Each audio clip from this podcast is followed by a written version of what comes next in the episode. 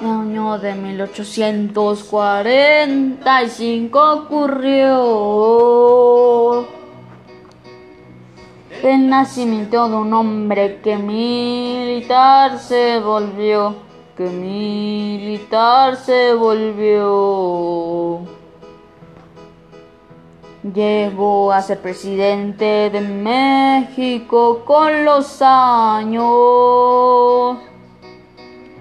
Pero fue desagradable, pues no midieron los daños, pues no midieron los daños.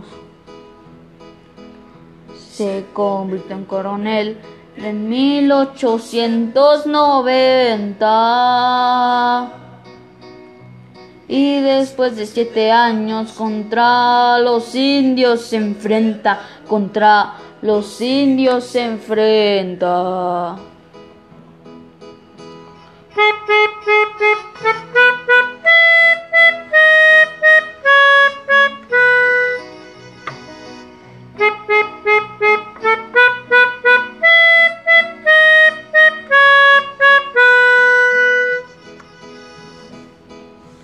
El hombre que nos olvida y que fuera un villano.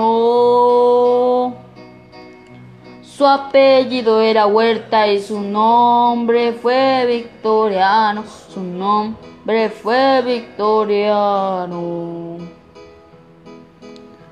A en la batalla que Madero comenzó.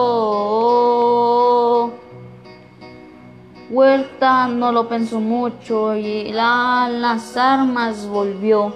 Y a las armas volvió. Hablando de un villano que a mi patria tuvo en manos.